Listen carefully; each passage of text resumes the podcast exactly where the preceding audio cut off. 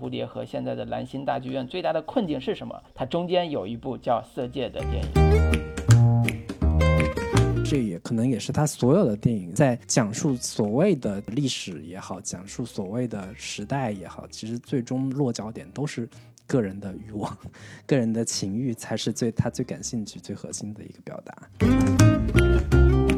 Hello，大家好。Hello，大家好。这里是准风乐坛，我是老卢，我是老林，继续跟大家聊最新的影视作品。又很长一段时间没录音了。之前的十一档这几部片子，我们有的不感兴趣，有的是不敢聊。嗯。现在拖拖拉拉的，现在感觉像是一个月更节目了。哎，终于现在这一段时间，有一大批影片向我们袭来，我觉得终于可以告别片荒，可以。按一个正常正常的节奏给跟大家来录节目了。那本期要跟大家聊的这部片子，也算是期待已久一部重磅影片，就是娄烨导演的《蓝星大剧院》。这部片子也是一九年就在海外有过展映嘛？威尼斯是首映。对，一九年威尼斯的竞赛片。那当时，呃，从威尼斯传来的消息好像不太乐观。嗯，那结果呢，导致两年之后。我们才能看到这部《蓝星大剧院》这部娄烨的新片，对，所以也是呃一睹为快吧。我们的电影院，我自己觉得这个两年到底改变了什么不知道，但是 这个现在能看上也算有点庆幸，以为再也看不上了呢。反正当时在威尼斯电影节上映的时候，场刊评分是倒数的，嗯，然后也是在当时的电影节上是颗粒无收，没有什么特别大的反响吧。那今天终于能够看到这部片子的庐山真面目了。那我先简单介绍一下这部影片的基本信息。导演是娄烨，就不多说了。之前我们聊过他的《风中有雨做的云》。那编剧呢，也还是马英丽，算是娄烨的老婆。呃，小那个影片是改编自红影的小说，叫《上海之死》。还有呃，影片当中的呃舞台剧，也就是戏中戏的那个戏，是改编自横光利一的小说《上海》。那主演也是群星璀璨啊，包括巩俐老师、赵又廷和日本演员小田切让，还有其他两个国外的演员帕斯卡尔·格里高利和汤姆·拉斯奇哈，还有包括上一部跟娄烨合作过的张颂文以及王传君。黄香丽、中岛步等等这些演员，那其他的呃制作班底还是娄烨的老班底，包括摄影曾健和录音富康等等。啊，上映日期是今年的二零二一年十一月十五日在国内院线上映。那二零一九年的九月四号在威尼斯电影节首映，也是刚才提过了，在威尼斯电影节上并没有斩获什么奖项。影片的片长一共是一百二十六分钟。貌似有一些删减啊，具体的删减信息大家去豆瓣查一查。那评分之前开分是七点二，目前是有上涨的趋势，到了七点四分这样的一个评分。对，基本的影片信息就是这些。这个片子因为夹在了这个国庆档之后嘛，算是呃几乎没有占到什么天时地利人和。然后我看完之后也是觉得这个片子也。没有任何天时地利人和，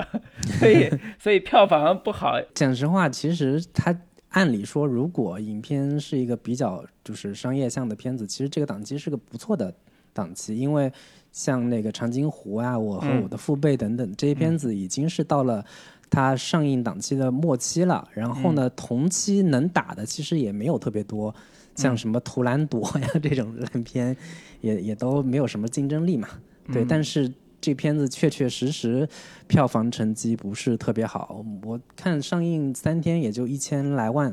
的样子，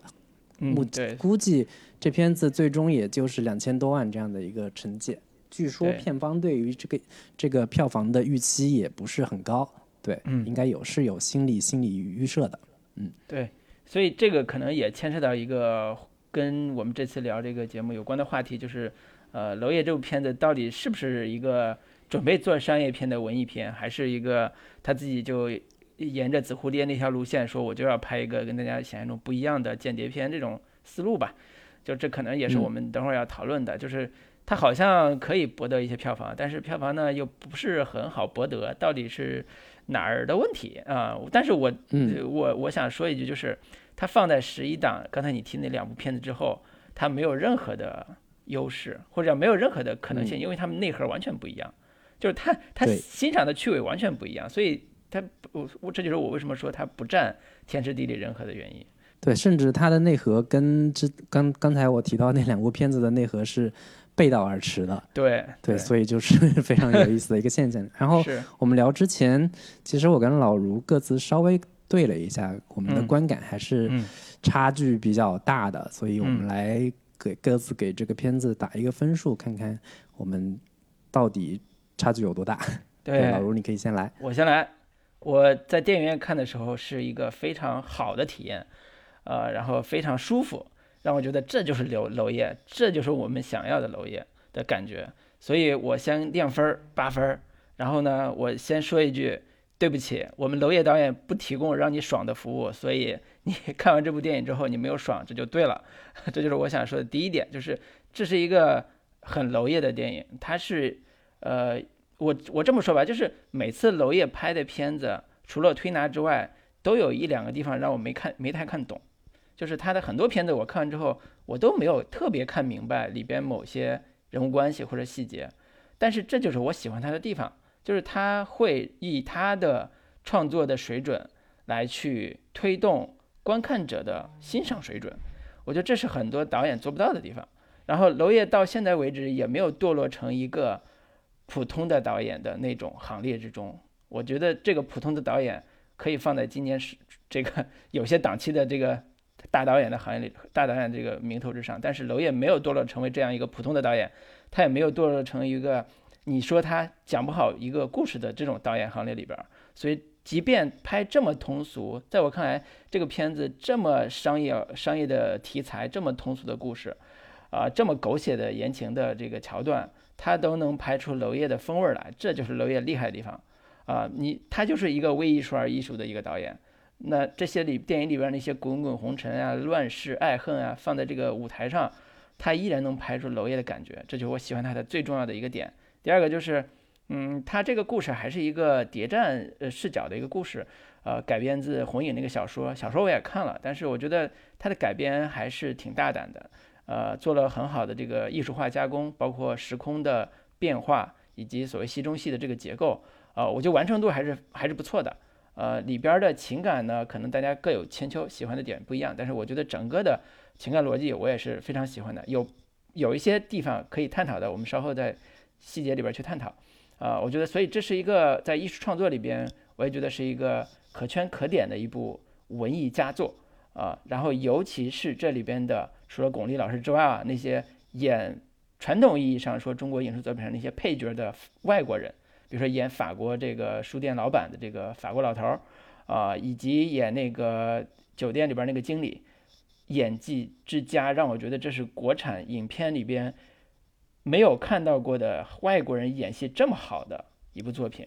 就是你没有看到过，就包括张艺谋电影里边也有，就是你没有看到过一部电影里边能在能把外国人用的这么的出彩的，他都是一个非常有水准跟。国外的任何一个导演匹配的话，都是一个非常有水准的一个导演，这是我对他的一个褒奖。我觉得这是一个非常难的一个一个地方。啊，具体说缺点的部分，当然大家吐槽的很多了。我自己觉得，呃，有欣赏趣味的不一样的地方，有这个情节断裂的地方，我觉得这都还好，我自己都能接受。啊，我欣赏的地方就是，这就是娄烨的电影。然后推荐人群就不用说了，喜欢娄烨的电影，喜欢文艺片的。我都是推荐的，然后如果对这个片子有微词的，那听完我们这次聊这个片子的细节之后，你再来评价说你到底有没有看懂这个片子？对，这是我想说的。那林老师呢？嗯，好，那我给这这个片子六点五分。嗯，对，嗯，我我其实也算是一个娄烨的影迷啊，但是这个片子我确实谈不上喜欢，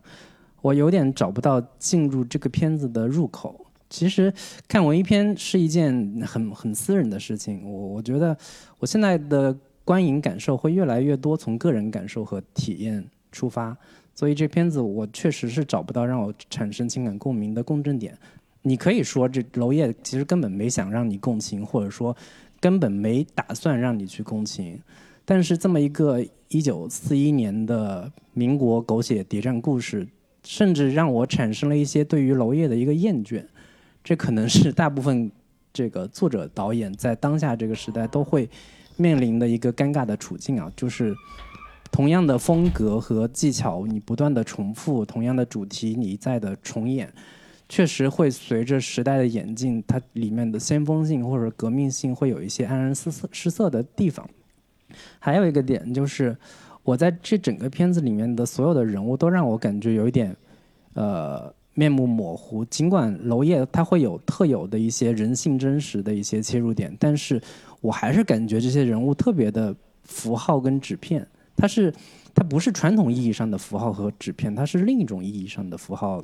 跟纸片，是文艺片意义上的某种符号人物。所以我不是说所有的电影必须都需要让你共情，但是，一旦导演试图拒绝让你去理理解这些人物，或者说设置了太多障碍让你去进入这些人物的时候，我会感觉有点索然无味。就是那个还有一个点，就是导演其实一直试图去还原一个跟他心目中更真实的一个民国，一个上海。嗯，跟那些传统的民国电影或者说电视剧里面呈现的上海被遮蔽的上海不一样的一个版本，但是我其实在想说，你的这个版本就一定更接近真实吗？你摆上的这样的一些人物所呈现出来的这个上海就更接近呃现当代文学所呈现的那个上海，我是有一些怀疑的。我我我看完这片子，我我想起说，第五代导演经常会拍一些那种。欲望被压抑的女性，然后展现情欲的力量和伟大。你在那个时代拍是有一种人性解放的一个意义的，但是你放在今天这个欲望大解放的时代，你还重复这样的主题，还有多大的先锋意义？其实我也是打问号的。然后推荐人群的话，我首先旗帜鲜明的表示说，我完全不推荐一般观众去看去电影院看这部电影，我觉得会。非常的煎熬，你可能会一头雾水。我觉得更多的让娄烨的影迷或者说文艺片的影迷去看这部电影，大家就是小众狂欢就好了，大家各自去看各自喜欢的片子，这样就够了。我觉得基本就是这样的一个观感。对，嗯，那林老师非常苛刻啊，给了这么苛刻的评价。对，因为我为了咱们这个录这期节目，我又看了二二零一零年当时中国电影蓬勃发展时期，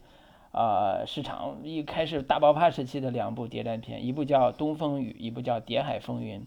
东风雨》就是柳云龙和范冰冰老师主演的一个谍战片，那这油腻之俗套，简直是我现在看就就就已经要疯了。然后二零一零年另外一部《谍海风云》也是巩俐老师主演的。然后呢，是好莱坞大制作，所谓的 A 级制作的这个大片，巩俐、周润发，还有一帮好莱坞的这个这个明星都在里边。那这种也是一个另外一种俗套故事，就是把上海当成一种远东的这个歹徒的想象，然后有谍战，有这种黑帮，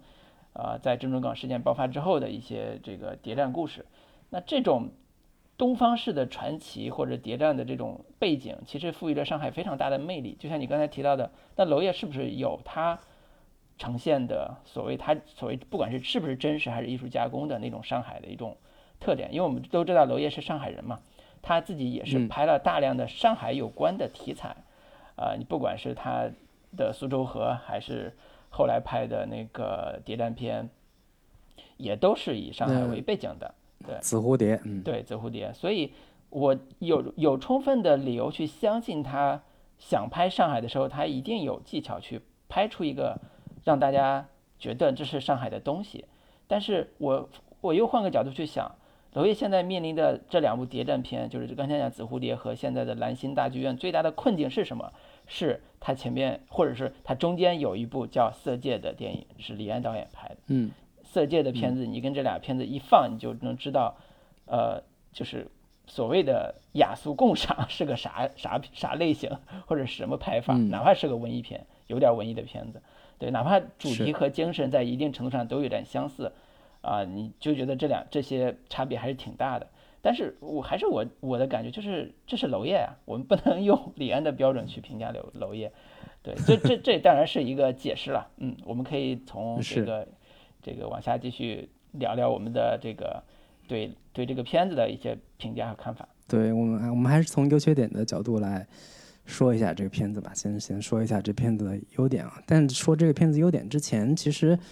我就关于那个娄烨电影啊，就是如果你熟悉娄娄烨的话，你其实完全可以预想说，如果娄烨要拍一部谍战片，那肯定是一部娄烨式的谍战片，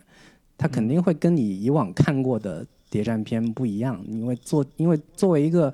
作者导演，他肯定会把任任何类型片都打上他的烙印。对，所以我看娄烨的电影总有一种看王家卫电影的感觉，因为镜头语言、风格、主题都太过于明显了，所以你不要相信娄烨要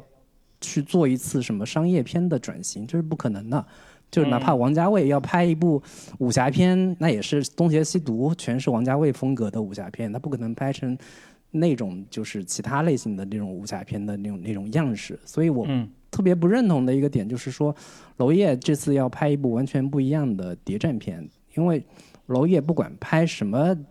片子都是娄烨的片子。对，你不要说什么我这部片子它充满了勇气，我觉得这这就。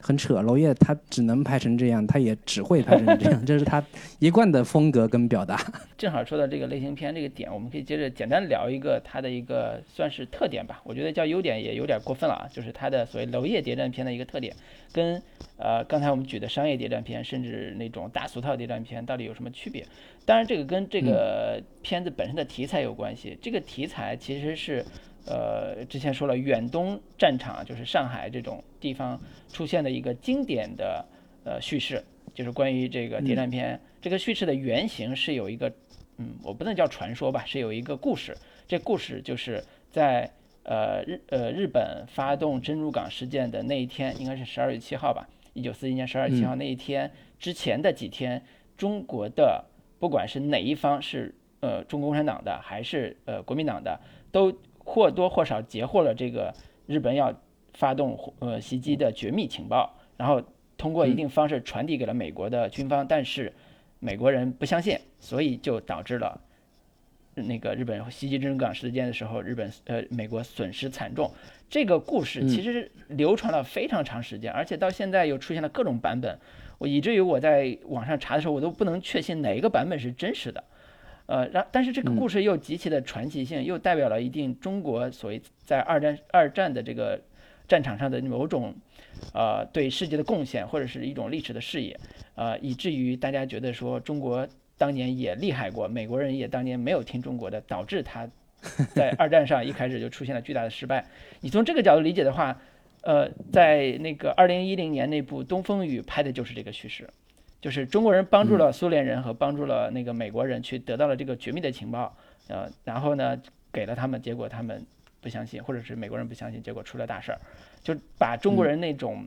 在这个战场上付出的那种努力和贡献，以及在所谓的谍战片这个类型里边所做的所做的这个气氛营造的特别的好，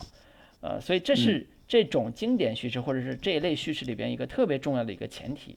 那娄烨其实在用这个前提，是因为这个前提是在小说里边所赋予的，就是那个红影的小说里边其实就是这么讲的，他是以于锦，就是巩俐演这个女主的这个视角，去讲她如何得到这个情报，一个女性如何在这种日军的这个非常重要的一个人身上得到这个情报，然后传递给了盟军，也就是美国人，嗯。啊，通过这个他的养养父，就是那个休伯特那个法国老头，传递给盟军。这是一个最基本的一个叙事框架，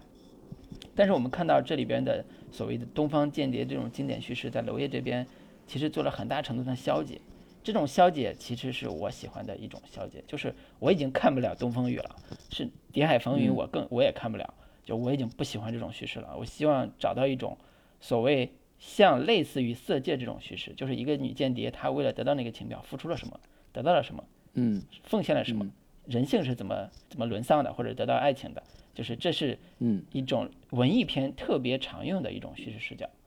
对，这也是娄烨拍这个片子，我相信他为什么要拍这个，以及他为什么选这个主题的一个很重要的原因，就是他能找到所谓的在历史的虚构或者历史真实里边去找到那个缝隙，他能他能把人物放进去，把那个大舞台布置出来，然后用两个舞台，一个戏剧舞台，一个电影舞台，把那个人物的这个丰富的元素放进去。呃，牵扯到什么军统啊，重庆军统啊，然后汪伪间谍呀，被养父培养起来的没有所谓没有这种看起来没有国界的这个中国的女间谍啊，这些都混杂在上海这个歹土之上，就构成了非常丰富的细节。对，所以这是我相信娄烨选这个片子一个非常重要的一个原因。对，然后他这个片子是从一九四一年十二月一号开始讲起，也就是珍珠港事件爆发前的一周前七天这样的一个一个时间点嘛。然后我可以简单介绍这个故事，其实故事并不复杂，但是娄烨用了一些看起来有点复杂的手段来来进行叙事，所以看起来有一点。玄妙或者说有一点有一点就是复杂的这样的一个一个故事形态啊，就是一九四一年十二月一号，这个曾经名噪上海滩的女明星于景从香港回到了上海，参演话剧导演谭娜的话剧叫《礼拜六小说》，然后大家都纷纷在猜测说他这次回来的真正目的到底是什么？是为了参演话剧，还是为了营救自己被日本人关押的一个？丈夫，也就是张颂文演的那个角色，然后，但他其实真实的任务是为了套取一个日本通讯官叫古村口中关于一个太平洋新战争的一个情报，就是珍珠港事件的这样的一个情报。然后于景他是一个国际反法西斯联盟的盟军的一个间谍，对，所以就是巩俐所饰演的这个间谍身份就非常有意思，她既不属于国民党，也不属于共产党，而是一个。国际组织的成员，然后上峰还是一个法国人，他算是有点突破了传统的国共二元对立的这样的一个，就是国产谍战片的一些窠臼，也算是为国产谍战片增加了一些新鲜的元素，更具备了一些国际视野在里边所以就是，然后另一个点就是，我我觉得他在叙事上会有一些比较的推陈出新的地方吧，然后。之所以很多人喊着说看不懂，但其实也没有那么复杂，就是一个戏中戏的结构。那戏中戏这种故事，我们其实也看过不少，也聊过不少，包括我们之前聊过的像《第十一回》，甚至包括我们之前聊过的《间谍之妻》，在我看来也都是这样的一个路数。然后更早之前，特里弗也拍过一个叫《最后一班地铁》，也是有一点这种戏中戏的这种这种结构。讲实话，谈不上有太新鲜的手法，只不过。娄烨在这部这个故事当中，在叙事过程当中有意的模糊了现实跟虚构之间的界限。我觉得这种模糊，绝大多数他是故意为之，甚至是有一点挑衅你的观影体验的这样的一个一个意图在啊。比较明显的就是，呃，在故事当中，现实中有一个叫船坞酒吧的地方，但是舞台上也有一处酒吧叫船坞酒吧，所以。当现实部分的两两个主角要去这个酒吧的时候，他是完全不展现他们在酒吧到底发生了什么，而是直接跳切到舞台上他们排戏的时候，在这个船坞酒吧的情节，所以会让人分不清他们当时到底是在排戏呢，还是在日常生活中进行对话。其实影片中有大量的类似这样的一个技巧，让你看起来有点分不清这到底是现实环境还是舞台舞台中的这个情节。这种混淆感是在一头一尾是特别明显的，就是在第一场戏和最后一场戏是混淆感是我觉得是最强的。就是本来一群人在舞台上表演的时候，然后出来一个坏人，就是舞台上演出的一个坏人，然后跟他们去争吵。结果呢，他们追出去的时候，就是那个呃于锦这个角色追出去的时候，已经把那个人给杀了，血都喷出来了。他们已经跑出了舞台这个范围，跑到了大街上，然后呢就杀了一个人。结尾的时候也是如此，结尾的时候是以为这俩人被日军所害，但是镜头慢慢缓过来的时候，发现这还是个舞台，就是当然你完全的无法相信最后一幕的舞台就是那个样子，但是这就是娄娄烨他想混淆的一种时呃时间或者空间的戏法，他把它粘在一起，让本来可以分得很清楚的这种两个舞台两个船坞，一个真的一个假的船坞酒吧。故意的把它混在一起，让你分不出来。然后唯一一个，我觉得娄烨还是留了一件小小的这个心思，就是他把这种分开的这个这个识别的符号放在了那个呃谭导演的眼镜上。就谭导演是戴上眼镜的时候，其实是剧中的角色；摘下眼镜的时候，就是谭导演自己。这个细节其实我相信还是娄烨有意为之，想把这个在一定程度上能让观众能够辨识出来，但是呢，又不想在舞台道具和表演方式上那么明显的把它做出来。其实我我一开始以为是娄烨想传达一种呃历史观理念，就是我你以为所有的虚构历史、虚构的故事都是让你能够很沉入沉浸进去，然后能够让你得到这种历史的某一种洗礼或者是感受。但实际上，这个历史是虚构的，是不存在的。很多时候，历史都是细节都是不存在的，就是都是虚构出来的。就是他想用这种，我以为他想用这种这种方式，让你不停的从那种好像你要沉浸进去的这种气氛里边抽离出来，让你不要沉浸在这种好像用故事弥补出来的一个呃很完整的一种时空感里边，让你跳出来去看这个历史。对，老卢又说的复杂了，嗯，就是呃，对，其实。他刚故事刚开头的时候，就是在排戏的时候，有一场有有一个有很很突出的一个呃证明，他其实在排戏的一个点，就是当他跟那个巩俐在聊天的时候，就是那个赵又廷演的那个角色，忽然有个演员来早了嘛，然后那个导演忽然就跟他说：“你来早了。”然后他又退出去，又又重新回来，但是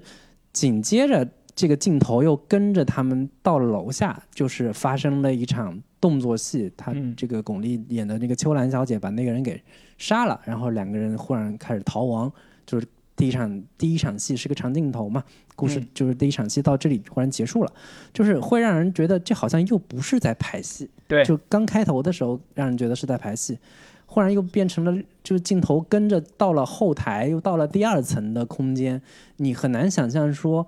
真的舞台剧会是以这样的形式去呈现，它更多的像是在看《演员请就位》这样的一些综艺节目，你你会看到类似这样的一个以摄影机拍摄舞台，然后用镜就是用移动的摄影机跟着人物进行穿插在各种不同的空间，有点像沉浸式话剧这样的一些手法才能实现的一些动作。对，就我我看到那个时候，我觉得这到底是在排戏，还是一个真实空间里面呈现出来的内容？我觉得这个，我觉得很多时候都会觉得哦，因为是娄烨拍的，他是不是有一些什么就是深意在里边？但是如果作为是其他的一个新人导演，你会觉得这到底是是是在干嘛？会有这样的一些一一个一个感受。嗯，对，所以他制造的迷惑是从第一第一场戏就开始给你制造了一个很大的迷惑。但是后边其实很多时候是非常容易懂的。从从第二场戏开始，就是秋兰小姐，不是叫秋兰，于锦那个女明星下了船，来到了这个上海的阴雨秋雨连连的这个大街上，然后被记者围追的时候，字幕上出现了那个时间，就是一九四一年十二月一号，呃，这个时间基本上就开始一个所谓的兰心大剧院七日营救活动，或者七日的这个。所谓的间谍活动这样一个序幕，那这个故事从这个点上就是非常清晰了，就是一直能连续到最后的一场，所以这个故事可能最大的困惑就是第一场戏，就是上来就懵了，后边就不知道该怎么看了。对，所以这这个可能也是观看上的一个非常有意思的趣味点。哦，其实有有一个问题，我想跟老卢探讨一下，就是你一直觉得说这片子。颠覆了某种谍战片的一个类型，那它到底颠颠覆在哪儿？它是在故事结构上的颠覆，还是在某种呃人物上的颠覆，还是说在视觉风格上的一个反叛呈现呢？在你看来，整体上还是视觉风格，整体上还是视觉风格，就是呃谍战片那边当然有很多像戏中戏啊嗯那种结构，但是。没有一个导演敢把类型片拍的这么的文艺的，或者拍的这么的模糊的，就是它里边的很多的情节人物都相对比较模糊的时候，你其实很难 get 到里边谍战片那种那种，你可以叫爽感吧，或者是那种类型元素的这种这种戏剧冲突或者戏剧感，呃，所以这是他在拍这种谍战片里边，呃，他一定不是按照传统谍战片去拍的，但是。你可以把它理解成这个故事本身是一个谍战元素非常完整的一个故事，呃，甚至说，呃，在里边的很多的我们习以为常的一个谍战的一个戏剧中心角色，就是那个呃于锦这样一个女明星，她整个的完成为什么要拿情报，怎么拿情报，情报怎么传递出去，以及中间的反转这一套，在现在这个故事里边基本是完整的。但是你为什么还是觉得有些地方没看懂？比如说我第一遍看完的时候，我觉得有一地方我就没看懂，就是他在后边为什么故意的把假情报给了他的养父，就是那个所谓的他的呃盟盟军的这个呃所谓的这个间谍的这个领导，为什么提供个假的？他到底是什么原因？这个点上，我在电影院看的时候我就没看明白，但是这这个在普通的一部或者叫正常的一部谍战片里边是不可能让你看不明白的，他肯定得让得让你看明白，你才能理解到这个主角人物内心的这种起伏变化。就连《色戒》那个柳岩那个《色戒》里边所有的那些重要的选择，你都能看明白。最后那个所谓的那个戒戒指，啊，然后看到那个戒指之后快走。你都能明白，基本上你正常的，你稍微想想这里边逻辑的话，你都能理解到他为什么这么做。但是娄烨这个点上，我是真没看明白他到底为啥。呃，直到我后来看了，现在想明白了吗？我直到后来看了那个小说，就那个红影的小说，我才看明白。小说里边对这一段写的非常的清楚，而且写了两三回关于这段，他 完全不考虑 你在这个这个所谓的谍战片里边，你对这个所谓。呃，间谍身份最后的完成这个目的的一个塑造，呃，这个是是是反传统的，可以讲或者反商业的。其实这个片子还有另另一个特色，就是它全程是一个黑白片的这样的一个视觉风格嘛。嗯。然后导演在访谈里面也谈到过，说他自己这部黑白片其实是对于像《罗马》这样的一一一种黑白片的某种颠覆，就是黑白片其实。有有某种强烈的那种中产阶级式的古典感，或者说复古感嘛。但是在一部有极强复古感的黑白片当中，用了一个手持摄影的这样的一个娄烨的常用手段，嗯，极其混乱的构图和粗糙、粗粝、肮脏的一个环境，来颠覆他这种本身的一个复古感跟怀旧感。同时，又在这种现实感的黑白画面里面，又增加了一些，呃，如梦似幻的这样的一些梦幻感的东西，给这个影片造成了一个很强的一个，呃，叫杂糅，就是一面是试图要要制造一个古典感的复古感的这样的一个一个氛围，同时又用一种非常强的那种临场感、在场感的这样的一个手持摄影的风格，造成了一个很强烈的那种那种冲突感，其实是。这个影片在视觉风格上，或者说是在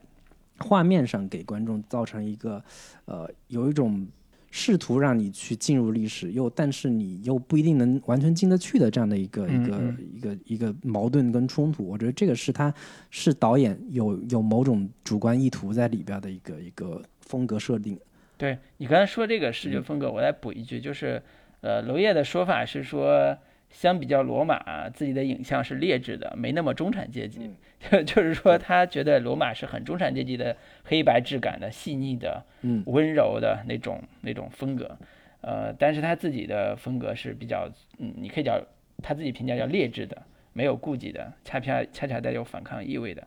但是你对比刚才提到好莱坞电影里边用的那个黑白质感的东西，从早年的《卡萨布兰卡》。啊，到后边的斯皮尔伯格拍的二战题材的电影，都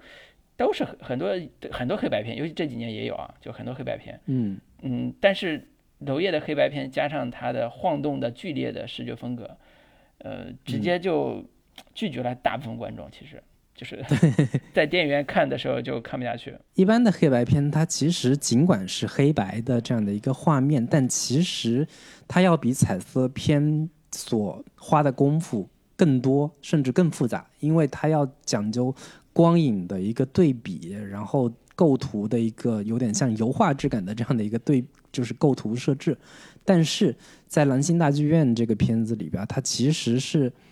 非常嗯嗯用用打引号的说非常不讲究的这样的一个一个一个画面画面风格，就是甚至有时候有有时候画面里边就是一团漆黑，对，黑分不清。对你分不清重点就是焦点到底在哪儿，然后就是完全不管是打斗也好，还是就是空间构图、场面调度，你你甚至都感觉我有点看不太清楚到底里面发生了什么？我觉得这个也是娄烨有点有意为之的，想要去颠覆传统我们看到的那种上海滩的特别精致华丽的某种布尔乔亚风格的这样的一些一些影像风格，它有一些颠覆的意味在里边儿。对对，用艺术风格来颠来表达那种意义上的反抗，就是阶级反抗的。对。然后我在看的时候，影片的另一大特色，这是刚才我也是在开始的时候有有所吐槽，就是整部片子其实它里边的人物并没有试图让要让你共情，但就是在一般的谍战片里边，正邪分明是非常重要的，不管是国国共双方，还是说法西斯跟反法西斯联盟之间的一个对抗，谍战片里面一般都是正邪。分明的，就是正义与邪恶泾渭分明。尽管可能有一些就是人性的这个灰色地带啊，去去展现，但是在这个片子里面，其实到底是日本人是坏人，还是军统是坏人，还是于景是个好人吗？谭娜应该算是影片里面比较明显的一个好人的这样的形象，但是这个好人似乎并没有什么真实的，就是真正的真实的。力量，或者说影响影响战局，或者说影响整个故事的走向的这样的一个一个行动力。然后，那个于景故事作为这个故事的主角，其实是让人感受不到他作为主角让人共情的部分，反倒是那个小田切让演的这个古村作为一个日本人，反倒会有一些让人动容的地方。比如说他见到巩俐的时候，因为长得跟自己死去的妻子长得一模一样，而产生了一个。情绪波动，以及他死的时候还抚摸着妻子的照片，是会有一些让人共情的地方。但是，就是其实，呃，电影不试图让你去共情影片中的人物，我们也看过不少。然后，我一般不会把这个东西作为一个非常特别大的一个特色，或者作为一个重点去去欣赏，因为这实在是。一种文艺片导演展现所谓深度的一个把戏，或者说有某种上帝视角式的高高在上的某一种把戏，就是这种成功案例有，失败案例也不少，但是成功的不多。然后上次我我看电影有这种说导演主动不试图让你共情的片子，还是姜文的那个《邪不压正》。我当时看完之后也是觉得这个片子确确实实让你觉得你也分不清到底谁是好人还是。还是坏人，这确实是一个比较颠覆或者说挑衅观众传统的一个观影习惯的一个做法吧。嗯，但是这也是娄烨的，就是在当下中国电影出来之后，尤其是这种这么大的历史叙事框架之下的，我认为它可贵的一面，就是我们看过太多的所谓的敌我分明、立场鲜明，然后呢主流叙事。胜利叙事的所有这一切的作品，呃，你你从看第一幕你就知道后边谁赢了，只不过是怎么赢的，就是编点戏而已，就是他不会给你带不，至少不会给我带来任何的新鲜感，这个是太难了。就是我我这次重新看这个呃娄烨的上一部谍战片的时候，我就也在想说，娄烨关注的这些所谓的剧中的主角，尤其这些间谍，到底都是些什么人？都是边缘人，非常边缘的人，就是他跟你从我们现在今天二零二一年这个历史的这个节点上往前看几十年前、一百多年前的那个故事的时候，你会发现这些人都已经消失了，都已经看不到了，都已经不在历史的主流叙事这个体系里边了。但是刘烨每次都要拍这种人，就是历史已经没有记录他们任何的信息，但是这些人可能存在过，或者他认为应该存在的，他就把它提出来。放在这个大历史背景的，放在放所谓的，呃谍战叙事的这个大历史背景下去找他们存在的意义，这个特别有意思。就是我之前呃几个月前因为某种原因我又看了港片《川岛芳子》，就是梅艳芳演那部《川岛芳子》。嗯，其实它也是一个女间谍的故事，它讲的很完整，就是那个小孩儿川岛芳子怎么在小时候被收养也好养大，然后送到中国，然后开始。这个参与到日军的这个侵华这个事件里边，然后一个女人的命运在几个男人的爱恨情仇里边纠葛，同时她也是在国家的命运之间在那摇摆啊，最后就是有一个 ending，就是这是一个呃商业类型叙事片里边，尤其港片嘛，就是商业叙事片里边对于一个呃所谓女间谍的描述。那李安是另外一个角度，呃，同样的娄烨的这这两部都是以女间谍为核心视角在讲的，所以我觉得这都是你看国产的导演里边，他选取的角度和选取的意味是不一样的。的原因是他的对抗性特别强。你放到国外可能这不叫对抗性，但是你放在国内这就叫对抗性。他在对抗某一种主流叙事，他在对他在诉说某一种新的观点，这种观点可能还不被认可，可能还受到很大的压力。这就是他在这部里边同时也提到的，我认为他也表现到的一个情境。只不过这个情境在呃后半节有一些地方在消解了的，回头我们可以细聊这个消解的部分。对，比如说。长达半小时的枪战 和这个 最后的忽然变成了抗日神剧。对，然后还有最后的，我刚才讲他那个转折，就是他为什么不把情报真的给他那个养父给盟军的一个原因。嗯，就这些都构成了后半节可能会存在问题的一个地方。对，其实我觉得一个很重要的原因就是在于说，我对于娄烨拍的这一类关于历史题材的片子是有预期的，就是。如果你看过《紫蝴蝶》，甚至你看过其他的就是娄烨涉及过历史题材的影片的话，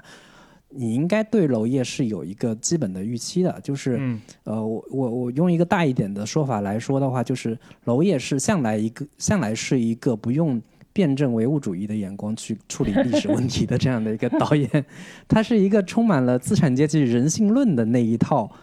这个观点的导演。这一套的东西呢，呃，你放在国内的主流历史叙事当中，是一个非常异端的，甚至是有一点不被接纳的一套容易被围剿的观点，就是个人情感大于家国大义。所以我在看蓝星大剧院的时候，我就已经有过这样的一个预期了。尤其是你如果看过紫蝴蝶的话，你会对于蓝星大剧院它所呈现的这样的一套历史观有一个基本的认知。所以我看到这样的一个。故事走向的话，我是丝毫不感觉奇怪的。我觉得这似乎一切都在我的预想范围之内。我们可以往下再聊聊，看有没有新的这个特点的。然后比如说上海风情啊，你觉得这个片子娄烨是不是也拍出了某一种上海的独特风情呢？娄烨之前在接受访谈的时候就说，呃，他觉得很多现在国内的的影视剧，包括电影、电视剧，在展现民国的时候，都有一些。俗套的窠臼，比如说展现上海就必须女性得穿旗袍，她但是所以她在这个片子里面，巩俐从头到尾也没有穿过旗袍，甚至其他的女性演员也都没有穿过旗袍。然后包括呃上海我们以前看到的这种王家卫式的那种华服，然后这种这个充满了殖民地风味的那种。非常精致的布尔乔亚的这种视觉风格，其实在这个片子里面也基本上没有呈现。它所呈现出来的是一个有点呃肮脏的、混乱的，然后从头到尾下着雨，这个就不用说了。这个是个娄烨的基本标配，所有影片都是湿漉漉的，整整个让人就是上海从来没有 下过没有这个晴天的这样的一个样子啊！就我觉得这个也都是。我所能预想到的娄烨所呈现出来的上海的这样的一个基本的一个一个风韵吧，就是包括在看《紫蝴蝶》的时候，我也是有这样的一个感受。他其实特别注重把镜头伸向上海的一些边边边角角，甚至有一些呃有点三不管地带的这样的一个感觉。他从头到尾都会把主角设。就是出生于一个，比如说妓女站街的街道，然后那个就是大量的底层边缘人所生活的上海，跟我们以往在电影或者说电电视剧里面所看到的那种，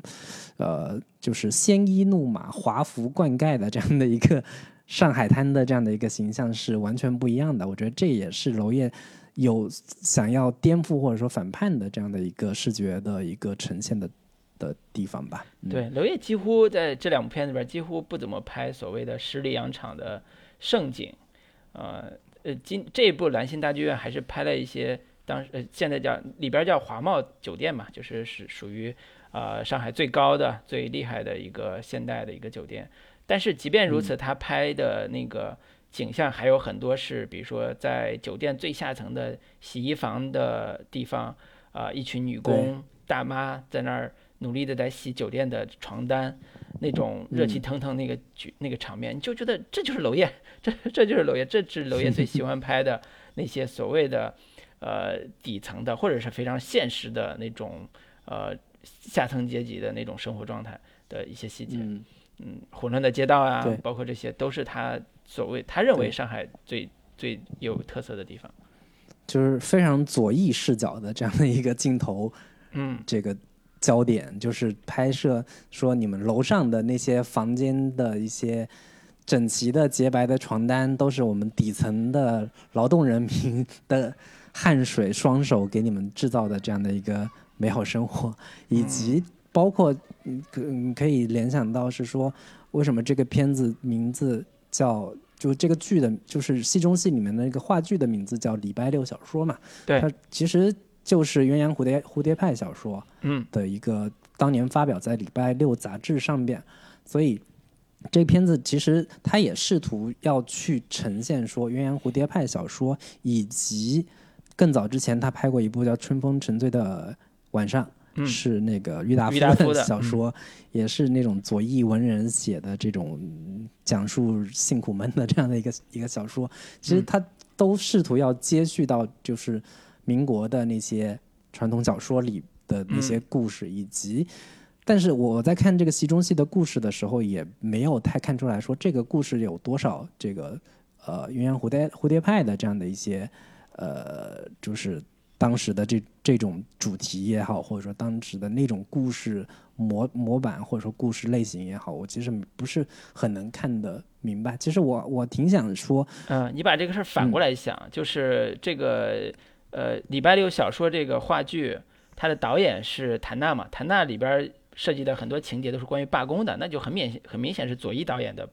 需求左一导演的拍法，然后这个片子就是兰心大剧院的片子，英文名也叫 Saturday Fiction，它也是同样的这个礼拜六这个小说这个写法，它跟你刚才讲的鸳鸯蝴蝶派的用法是一样的。鸳鸯蝴蝶派礼拜六周刊，呃，塑造了一批的才子佳人，让呃消遣的趣味主义的文学的这种流流派。那他一个左翼导演为什么要把自己的作品起名成礼拜六小说？然后呢？同时，但是原来的小说，原来呃小说里边，原来红影小说里边那个剧名，就是话剧的名字，其实是胡步上海，就是一个很小资的，嗯，很小资的这种胡步嘛，胡步舞，很小资的一个上那个那个名字，那个才是鸳鸯蝴蝶派的代表的才子佳人的这个模式，一个剧作家跟一个女明星的爱情故事。但是娄烨其实用的是反讽的视角去写，去去用的这个名字，礼拜六小说这个名字。不然的话，这个你的确对不上，因为他想拍的不是原才子佳人，他想拍另外的东西。但是连《南星大剧院》这部电影里边的很多情节，你都觉得可能有点像才子佳人的小说了。比如说那个呃导演和女明星的爱情故事啊，也挺才子佳人的嘛，也挺浪漫的，在一定程度上，甚至有人比是好莱坞那部什么。呃，珍珠港那种就是浪漫爱情故事、战争片什么之类的。但是其实，嗯，你看完之后，你觉得这个根本就不是我们心目中的鸳鸯蝴蝶派的啊那种才子佳人式的那种呃哀怨的、忧伤的、呃小资产阶级趣味的那种作品。啊，这这个就是我我把它理解成反讽跟讽刺的这种用法。我觉得最后再可以聊一下，就是关于这个片子的一个表演啊，你。刘老师，你刚刚觉得这几个国外演员演的非常的让让你惊艳啊？那我们其实可以先聊一下巩俐老师的表演，你觉得她的完成度如何？是不是这个风韵犹存？巩俐老师的角色，我原来看，我后来看小说，我发现她是一个三十岁左右的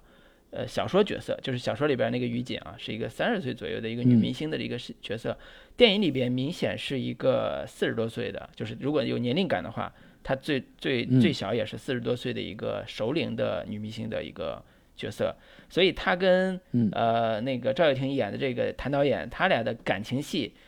特别像那个姐弟恋，或者是这种 这种这种戏非常像，因为你看他俩拥抱的那个姿态啊，包括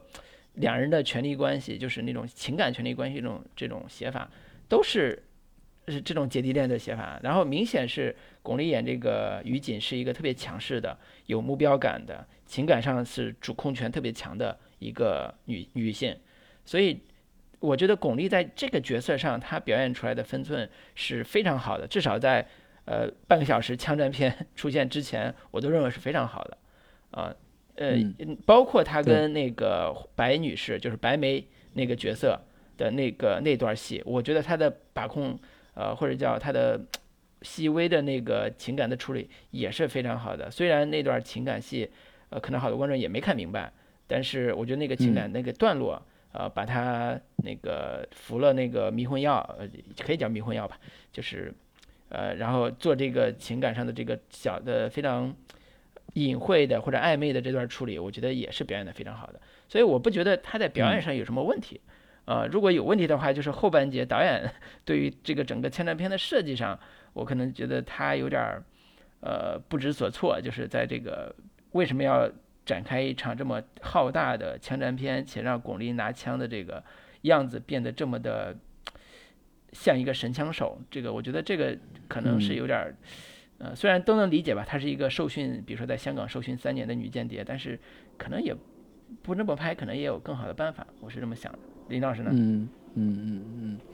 我我觉得我不得不承认，就是娄烨塑造了一个特别非常独特的一个间谍形象啊。这种间谍形象，我我在以往的国产谍战片也好，还是就是国外的谍战片里面，都其实非常少见。就是巩俐老师确实也完成的比较出色啊，当然。娄烨老师能把所有的角色都变成他娄烨式的人物，比如说特别孤独、缺爱，游走在不同的势力之间，但是情欲是他最终的归宿，有点像是硬汉派小说里面的那种侦探人物啊。然后巩俐这个角色也是一个从头到尾是一个冷漠出离的这样的一个状态。对于所有的情感都是在那种边缘徘徊的那那种感觉，可能唯一对于这个赵又廷所饰演的谭娜谭娜的这个导演的人的时候，会是一个真情流露的这样的一个一个状态啊。我记得在访谈里面说，导演说让巩俐来演，说是让你演大明星你不用演，让你演女间谍你不能演。所以在这一出戏里边，他就是巩俐所饰演的各种身份，包括女明星。前妻、前女友，包括间谍，还有这个日本人想象中的妻子，以及舞台上的秋兰小姐，她其实是演了各种角色，让巩俐在里边。但是偏偏在这部戏里面，你其实感觉巩俐没有在很用力，或者说很认真的、很投入的在演这些。角色他其实始终是有一种游离的状态在里边我觉得这个是非常有意思的，就是在一部让你去演各种角色的戏里边巩俐老师用一种非常呃非表演化的状态去呈现出来。我觉得他对于这种状态的把握是比较到位的。这个是我对于巩俐老师的这个不愧是 就是女皇，放在今天 对巩皇这样的一个一个一个。对，嗯，然后其他角色，我觉得基本上，呃，你说，呃，好多人说王传君演的特别好嘛，就是那个，呃，上海的那个汪汪伟的那个汉奸，我觉得还好吧，我没有觉得他特别惊艳，我觉得他是我我知道他演技还不错，所以这是他一个正常的反正常的表演。然后那个白眉的那个演员，其实是之前是舞台剧演员嘛。呃，就是孟京辉的那个对黄香丽，对黄香丽是孟京辉舞台剧的一个非常知名的一个女演员了。我之前看过她演的那个叫《一个陌生女人的来信》，嗯，从头到尾都是她的一个独角戏，这个演技非常非常惊人，在在戏剧圈里边是非常知名度非常高的一个大大咖演员吧。嗯嗯，对，如果要非要说的话，可能我觉得就是。呃，白眉这个本身的角色还不是特别的复杂，不是特别的丰满，所以导致黄香丽演的这个过程里边，可能缺了那么一点点，呃，复杂性，或者是给他空间没那么大。当然，跟巩俐的几场对对手戏，我都觉得完成度还是不错的。呃，包括最后他死的那个场面，我也觉得是拍的非常的让人心心里边难过的。在那个那个镜头，所以它的功能性完成的还是我觉得还是非常不错的。但是可能没有到让人。特别惊艳的一个地步，可能跟大家期待的那个经验还是有一点的。包括赵又廷，其实在这个片子里面，我觉得只能说他很好的完成了这个角色的这个任务，但是总感觉他从头到尾饰演的是一个花瓶的角色。嗯，也许就是这个功能。是，对，对对对对对。然后，其实，在原小说里边，呃，白他原小说叫白云裳，现在就改成白眉，跟这个于锦这两女性之间的。感情戏和那个互动戏其实是写的非常的足的，呃，包括他们俩在酒店的那个那一晚的戏，其实也写的非常的清楚。但是不知道什么原因，可能没拍或者拍了剪掉了，就是这里边就可能错过了，就可能很多观众没想明白这里边他们晚当天晚上到底发生了什么。这段戏就是这个电影可能没有展现出来，呃，具体不知道是不是剪掉了，不知道。但是这个可能会影响。呃，这个故事主线里边的这段情感，其实原小说里边他跟谭导演的情感其实写的比较弱，反而跟那个女的，就是白梅这个女的写的还是挺复杂的，在一定程度上。所以这个如果你换个角度拍，又是一个很大的亮点或者是趣味点。嗯嗯，是。尤其是现在这种就是女性主义抬头的这样的一个 一个趋势，就是包括之前演那个叫卡罗尔，就是嗯那个凯特布兰切特跟那个女演员叫什么我忽然忘了，就是这这这种有点大魔王跟小小白兔这种感觉的故事，包括那个凯特温斯莱特跟那个罗南演的那部电影，也都是女女之间，然后有一个非常强势的有一个。需要被保护的这样的一个女性角色，这这种其实现在女性观众还挺吃这套的。嗯，如果就是换一个拍法，这又是另一个有意思的故事。对，你就看她在酒店那段戏拍的已经很细腻了，但是很多观众可能还没看太明白，就是那个白眉为什么后来又站在了巩俐这一边，然后帮助巩俐去演戏，啊，包括她在那个呃帮助巩俐的时候，甚至还以死这个。来来来帮巩俐，就是这个感觉好像没有那么的强吧，那种感情就会有这种想法。但实际上，那场在酒店的巩俐房间，就是于锦房间那段戏，已经把这种情感铺垫好了，只不过可能我们看不到，或者是欣欣赏体会不到而已。嗯，那关于这片子的优点，老卢还有啥补充的没有？这个女性的这俩角色，呃，有一点点。可被理解成女性主义元素的话，那我觉得这个片子还是值得，呃，在某种程度上，就是我认为要推崇的，在某种程度上，我认为推崇的。它其实还是在，呃，跟《色戒》的某一种主题非常像，就是女性在这种复杂的政治环境和特殊的呃环境里边，她该如何生存吧，或者是存在的一个点。就是黄白眉的那几场戏里边，跟王传君演的那个汪汪匪汉奸，他经常会有这种性的关系，然后这种关系其实在一定程度上也是有女性主题的元素在里边的，呃，当然因为他身份比较特殊，所以大家觉得好像天理所应当吧，坏人就是这么坏，王传君演的坏人就是这么坏，但实际上他嗯。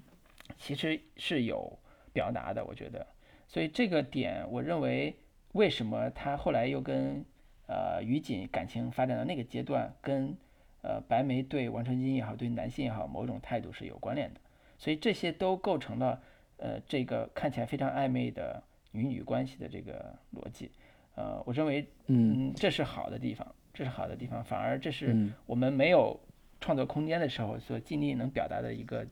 你可以叫极限吧，就在这儿已经做到这儿已经差不多了，你没有办法再往前走了，但是你又不能。导演作为导演来讲，你又不能不说，你的故事已经嗯已经有这种机会的时候，你又想表达，所以这个是很难的一个选择吧。但是我觉得，对大家能看懂就行。嗯，就娄烨导演的片子经常是有两大就是元素，一个是性，一个是暴力啊。嗯，然后这两个东西呢，在娄烨电影里面往往是一个突如其来的这样的一个呈现方式，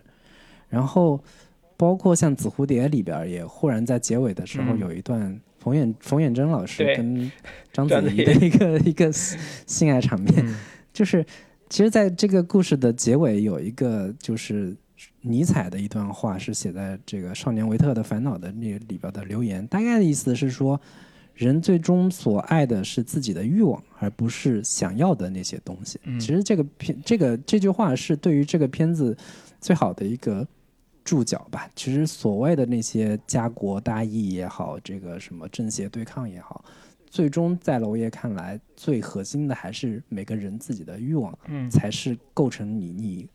本身的独立性、你本身的完整性的最核心的一个东西。嗯，这也可能也是他所有的电影在讲述所谓的就是历史也好，讲述所谓的时代也好，其实最终落脚点都是。个人的欲望，嗯，个人的情欲才是最他最感兴趣、最核心的一个表达。对，所以叫身体政治啊，用身体来表达某一种观点。那我们就来说一说这片子的问题或者说缺点，嗯，到底有哪些？对我先回答一下，我说了两次的这个关键情节点到底是怎么回事儿？这个我我不知道有有没有听众能等到现在这个时刻。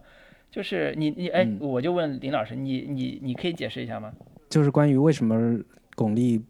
把那个不把那个和对把真实的情报给他的法国养父的这样的一个情节。嗯，呃，我我其实当时在看的时候，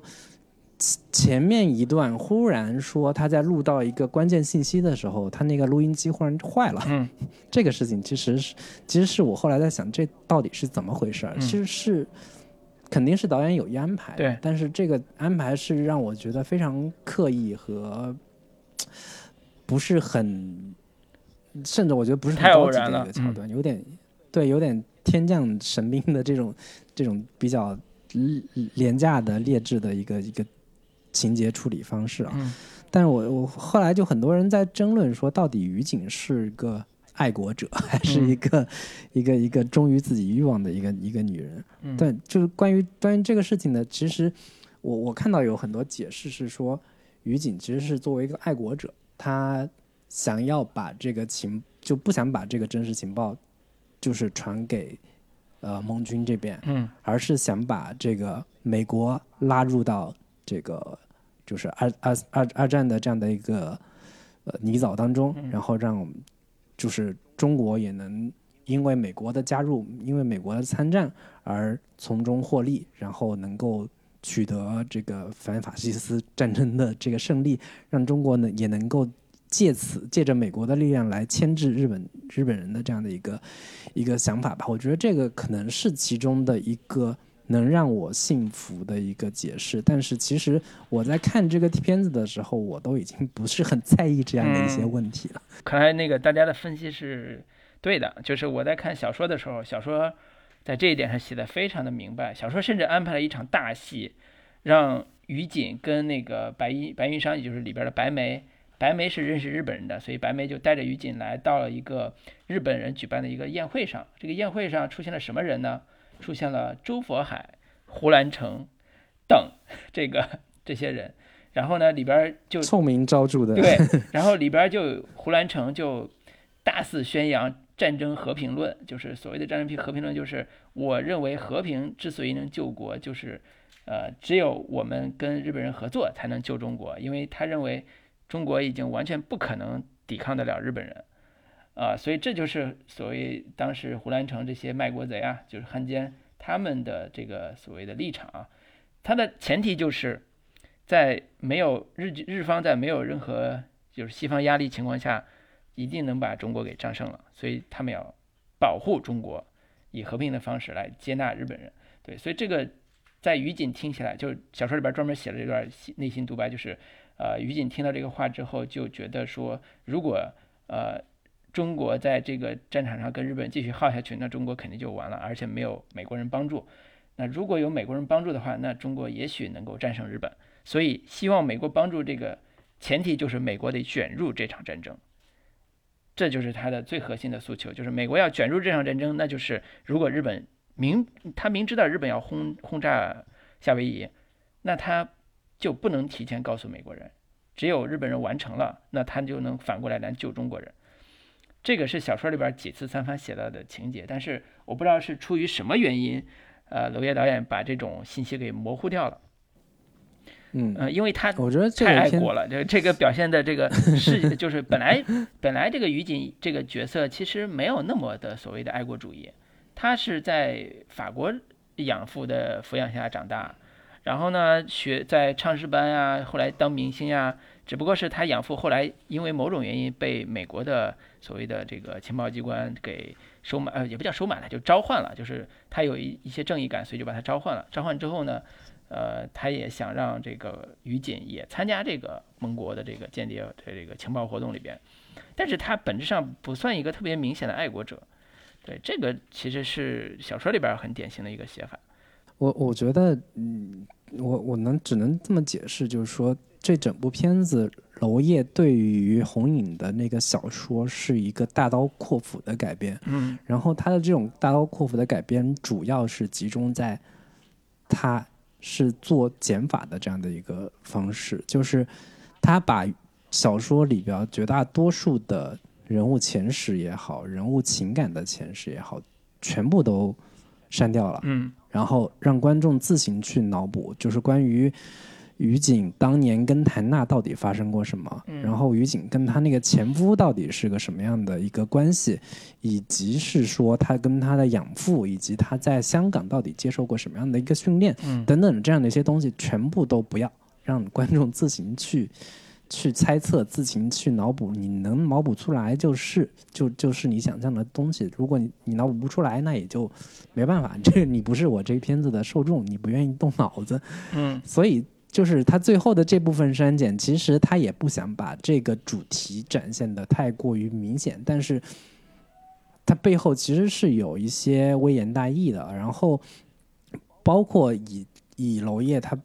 一直以来的这种反反主流叙事也好，反对那种家国大义、民族情感这样的一些东西、宏大叙事的那些东西也好，我觉得，我觉得这样的一个删减是符合他的一个。表达意图的，或者说能更能符合他的一个表达意图。所以这个就先解释到这儿吧，然后我们可以继续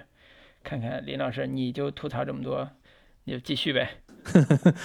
对，我觉得娄烨的片子就是你要说缺点，肯定很容易被人以各种方式来辩解，就是就是因为因为他是娄烨，所以他这么拍就是可以的，就是有道理的。对，我就这么认为。因为娄烨，对，因为娄烨喜欢狗血故事。他以往的像什么《浮沉迷事》也好，《风雨云》也好，所有的故事都特别狗血。他喜欢知音体的、天涯体的这样的一些东西，所以他的片子就可以有各种各样的烂俗桥段、烂就是这个极端巧合性的东西，都是有道理的，因为这是他的风格。我觉得这个可能不是很能说服我。我觉得这个可能跟跟你的预期有关。就我个人而言，我觉得看这个片子确实有一点强烈的审美审美疲劳的这样的一个一个感觉吧。我觉得娄烨所有的这的故事都可以被讲成这个样子，所有的人物都可以是娄烨式的人物，所有的环境都可以用。类似的镜头语言去呈现出来，制造一种娄烨视听语言的风格，就像我们看王家卫电影的时候的感受是一样的。我觉得我看到这一部《蓝星大剧院》的时候，确确实实产生了这种强烈的审美疲劳的这样的一个感觉。尤其是我在看完《紫蝴蝶》之后再来看这个片子，我我觉得这片子有点像把《紫蝴蝶》这个片子重新再。嗯，重复了一遍，甚至是我并没有觉得它比《紫蝴蝶》有所谓的升级的这样的一个感觉，这个是让我比较不是特别满足的一个一个地方吧。我觉得这是个首要的一个点吧。嗯嗯，我是觉得它跟《紫蝴蝶》的差别还挺大的，我很难说孰优孰劣，但是我自己先看的《蓝心》，后看的就后来又补《紫蝴蝶》，《紫蝴蝶》我看完之后，我觉得它还是。那个时期还是很稚嫩，紫蝴蝶时期还的确还是很稚嫩。那个，嗯，特别巧合的地方是什么？就是紫蝴蝶里边章子怡演那个所谓的女间谍或者女特工吧，她也喜欢抽烟。她抽烟的时候也极力表现出我很忧伤、我很困惑、我很迷茫的那种表情。但是她跟这个蓝心的巩皇这个抽烟的这个气质比，我觉得真的。差的还挺挺明显的，就是你从这个角度去看，我自己还是觉得故事是一个层面，完整性是另外一个层面，就是在整个的这个表演和整个气氛的营造上面，我觉得蓝星的是已经是成熟期娄烨的一种风格的延续，但是在紫蝴蝶里边，它是一个呃风格还没有那么突出，甚至说在尝试的这个阶段里边的一种呃一种努力吧，这种努力有。让人觉得眼前一亮的地方，但是大量的都是其实还不是特别的成熟。比如说它好的地方，《紫蝴蝶》里边好的地方都是那种大量的细节，比如说刚才你提到的红灯区的，然后工厂区的，然后还有一些是街道的，甚至游行队伍的，它那种大量的氛围感的细节特别的强。但是呢，拍出来的效果又跟传统的我们经常看的抗日的这种电视剧的那种场面戏拍的那个。呃，气氛又不太一样，就是那个还是大烂俗片的那种拍法，但是娄烨拍出来的那个感觉还是更细腻一些，然后人物的质感更好一点，就这些都是呃，这个娄烨他他他想努力追求的地方，所以嗯，我觉得蓝心里边他可能让我最无法接受的是后半节三十分钟的那段枪战戏，我感觉他想制造一种。把所有坏人都杀光的这种爽感，但是，呃，我丝毫，嗯，就是也知道有些镜头拍的还挺漂亮的，但是我总是觉得说这部片子的后半三十分钟可能有更重要的戏是比这个枪战要好看的，或者是好有意思的，呃，当然具体是什么，我们可以再再再从创作上去聊了啊，但是。仅仅关键是他那个枪战拍的也不好看。对，仅仅从枪战本身来讲是拍的没有那么好看的。我觉得这个是我不知道是他是说我想给大家一个不一样的谍战片，最后来个动作片的加成，还是想怎么样？至少是那几个动作，呃，大家就觉得宫皇拿枪很帅啊什么的，但是给我的感觉是很突兀。我觉得他太突兀了，嗯，让我一下子就有点懵。他我们也从来没见过巩巩俐拿枪打，他又不是小马哥，对吧？拿枪那么那么使枪的那种技法，所以这个就是一个呃，在这个元素的使用上，呃，我认为它没有那么的贴切的地方，就是在这种间谍元素和这种枪战元素的这种加成上，没有那么贴切的地方。其实你你要从娄烨的电影里面去找那种枪战的爽感，肯定是找不到的，就是因为。对于娄烨的影片来说，他对于正邪这种对立，他其实都没有没有说有一个特别清晰的构建的这种情况之下，你是得不到所谓的传统的这种好人坏人的这种就是仇就是仇杀报仇的这样的一个一个一个快感的。所以，但是就很很很很奇怪的一个点就在于说，我我在看这个片子的时候，我从一开始就不是。很能进入，我对于这个故事一直没有办法信服。很重要的一个点就在于说，我觉得可能蓝星大剧院的留白或者说需要观众脑补的东西有点太狠了，就是就是空白留的有点太多，让观众填空的东西有点超过了一个基准线。所以我我在看这个片子的时候，尽管我能够脑补，但是我觉得脑补的这些东西有点让我。就是，呃，需要需要我去填充的东西有点过多了。然后，尽管我都能够也也能给它填上，但是我觉得这个填空的过程让我觉得没有太大的快感。所以我我我我去跟他拿这个片子对比《紫蝴蝶》的时候，我会觉得，为什么《紫蝴蝶》里面的这些人物让我能够嗯。尽管紫蝴蝶其实也留了不少空白，但是紫蝴蝶这样的一个呈现，我就相我我就能信服这些人物的状态，包括巩俐也好，包括那个演演日本演员叫仲村响，对等等这些演员，我觉得我对于他们的人物状态是呃能够理解的，就是我能相信这些人物是尽管是处在大时代这个风雨飘摇的这样的一个背景之下。依然，我能相信他们是一些为了情欲所在欲海中翻腾，在欲海中这个感受到痛苦的这样的一些人物。但是在蓝星大剧院的时候，我始终不能够真切的感受到他们的这种苦难感，或者说真切的感受到他们在欲海中挣扎的那种、那种、那种痛苦也好，那种呃非常这个就是有点虚无的存在主义式的这种困境，我觉得都都不是很能让我真切的感受到。这个是我。我我为什么没有办法进入娄烨这个片子的一个很重要的一个原因？对，所以你你我们最后聊的是娄烨自己跟自己比退步了是吧？我不敢说是不是退步，但是我只能说从我个人的感受来说，这个片子没有办法让我真真正的他所营造的那种那种氛围和和和人物的那那些状态，没有办法让我。切切实实的进入，这个是个比较要要命的一个问题。嗯，对，所以它还是不是很友好的一个观看的一个体验。就如果不是特别纠结的话，可能像我这种不是特别纠结的话，可能看的是戏，就是我觉得这段戏好不好看，整个故事的大个大概的气质是不是喜不喜欢，就是这个是。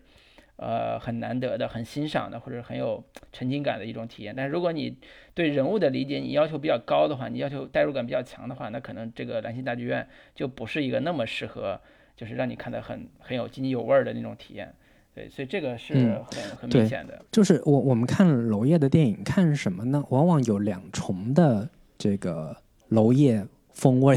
首先的一个柔叶风味，就是它通过镜头语言所呈现出来的环境，包括说下雨，包括这个这个比较肮脏的边缘的一些环境，这些东西是娄烨的一个一个一个一方面吧。另一方面就是人物，就是那那些始终在欲海翻腾的那些人物的状态，能够让你能不能让你产生，不管是共鸣点也好，还是说你能有。有理解，但是这个片子让给我的感受就是，娄烨在环境、在氛围、在这个呃这个空间这些东西，我觉得依旧是娄烨的那个味道。但是这些在在人物层面上，我是不是特别能够进入的到这些人物的内心世界去？这个是我最大的一个不满。然后以及是说大量的巧合吧，其实 你在以往的娄烨电影里面也能看到不少。但是在在这个片子里面，我就因为我没有办法进入到这些人物的内心状态中去的时候，我就会比较在意。比如说巩俐跟小田切小田切让的演这个角色的妻子长得一模一样，本身就是一个特别戏剧化的狗血化的一个设定。对。然后在这个故事里面，你摒弃了所谓的非常戏剧化的展现方式的电影里边，但设定。偏偏又是一个高度戏剧化的一个设定，然后以及在结尾的时候用迷魂药之类的东西来套取重要情报，就感觉像就差那个《盗梦空间》那种感觉来窃取意识。这个方法真的可行吗？以及是说，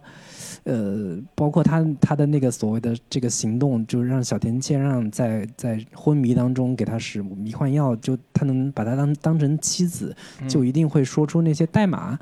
然后等等的这样的一些东西，我就我就会不自觉的，如果没有沉浸到那个氛围中去，我就不自觉的会跳出来在想这些现实逻逻辑的东西。尽管在以往的娄烨电影里面，肯定也存在类似的这种现实逻辑，但是由于我在情感上已经完全投入或者说共鸣了之后，我就不在意这些现实逻辑了。但是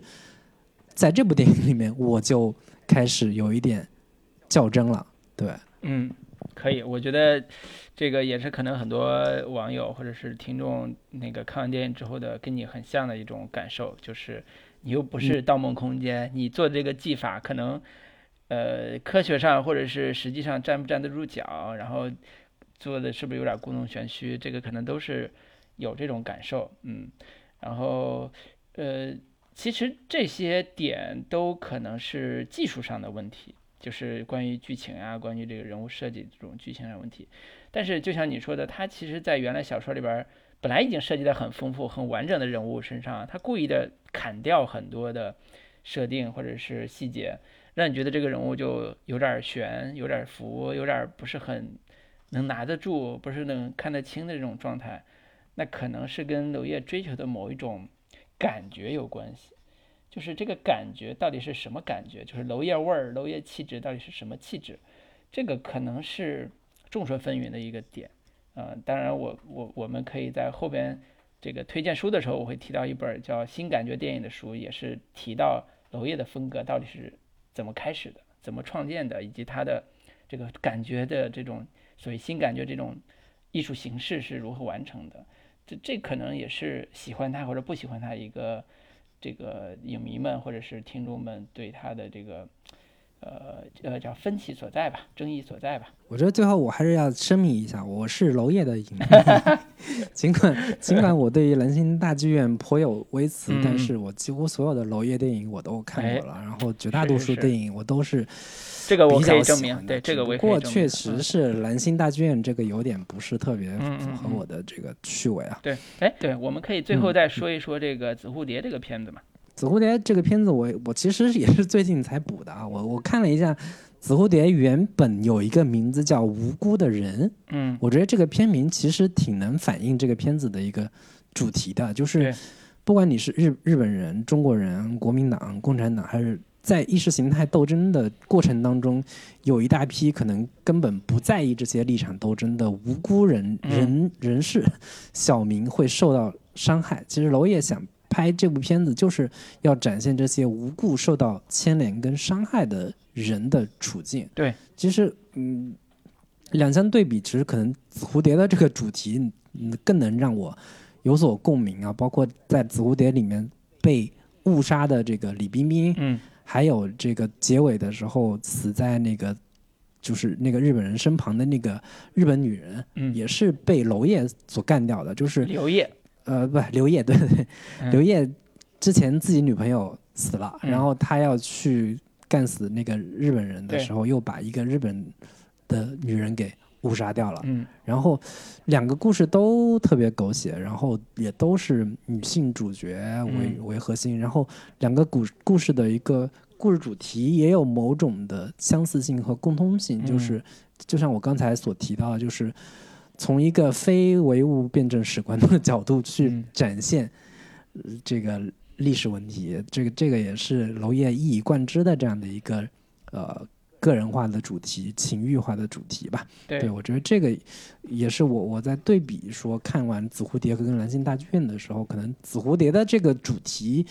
可能更小一些，它尽管格局没有蓝星大剧院那么大，但是我觉得它所呈现的这个主题是让让我觉得在以往的国产片里边，尤其是涉涉及谍战历史的这样的一一些故事里边，这个主题可能更娄烨，更真正的让我觉得这是娄烨。我想看到的娄烨的故事的一个样态吧。对，这种主题其实是有一点呃。也不能完全用欧洲文艺片的影响来说，但是是很明显有这个气质上的学习的，就是呃，比如说像呃那个《机遇之歌》类似这种的，就是它强调一种偶然性对命运的改变，就是这个是文艺片，尤其是欧洲文艺片特别流行的一种主流论调。那在这个电影里边，就是《紫蝴蝶》里边也是如此，就是呃。娄烨一个普通的职小职员的女友，在一次火车站接人的时候被误杀了。那刘烨被认为是暗杀队的特工，然后呢，他女友被误杀之后，也引发了一连串的蝴类似于像蝴蝶效应吧。然后呢，就改变了像章子怡啊、冯远征他们的一些行行动和计划的安排。那这就是一个误杀带来的一连串的这个人性的变化、情感的变化和命运的变化。那这些人的命运都不在自己的掌控之中，所以他们都表现出一种迷茫感，就是，呃，尤其是像章子怡演的这种角色里边，就是这种迷茫感在电影里边显得特别的有文艺气质，不管是在一起跳舞还是在一起流浪，就是那种文艺气质特别的明显。呃，他会给人一种感受，就是娄烨把这些普通人跟战争没有关系的人都。因为用一种巧合勾连起来，印象很深的是结尾，结尾就是他用了一个长镜头，把冯远征和章子怡那俩人又回到了大街上，从他们的屋子里边回到了大街上，大街上正在有游行队伍在那儿开始抗日游行的那个队伍上，然后他提了一个主题叫至至少我们还活着，我们还要在一起战斗，呃，就是结尾让你觉得也挺。主旋律的，就是好像这是一个 找到了从迷茫的人生找到了人生方向，加入了所谓的抗日洪流中的一个普通人，或者是一个地下抗日的锄奸队的一个一员。但是他整个电影都笼罩在一种我们为什么要战斗的一个气质里边。我们是为爱人之死而战斗吗？或者我们是为祖国而战斗吗？其实他都没有一个答案在这里边。然后我我我在看《蓝星大剧院》的时候的另一个感受就是，娄烨电影里面的暴力跟性就是非常的直接和突如其来的，就是无论是紫蝴蝶也好，还是蓝星大剧院也好，死亡就是突如其来，不带任何的犹豫和铺垫。我觉得这个有一场戏印象很深刻的就是冯远征老师去找那个姚安莲演的这个叛徒的时候。进到他们店里，两人喝酒，没聊两句闲天呢。冯老师就说：“你怎么能干这种事？” 然后姚安莲就说：“ 我孩子出生的时候，我不在他身边，他生出来是个畸形。我一直就以觉得说，是不是因为我不在他身边，所以他才这样？就话还没说完，啪的一声就被打死了，就是不带任何废话。就是在以往的这种故事里面，我们。”往往会觉得说，哦，主角就在讲自己的悲惨身世，他在说自己的一个悲惨遭遇，似乎是情有可原的，或者说临死之前的某种真情流露。但是，我觉得这种突然突如其来的暴力，就他其实娄烨想说，就是在意识形态斗争这个领域里面，革命不是请客吃饭，他不能也不能喝酒，雅致，对你不能这么文质彬彬，就是。就是你死我活，是一个阶级推翻另一个阶级的一个斗争。所以，就你你在看娄烨电影里的时候，所有的这些所谓的呃意识形态对抗也好，所有的这些革命叙事，在他这里全是残酷，全是赤裸裸的暴力，就是一种。你死我活的这样的一个斗争，其实它某种意义上是在消解这样的一套革命话语。我觉得这个可能是一贯的娄烨关于这些宏大叙事的也好，还是关于那些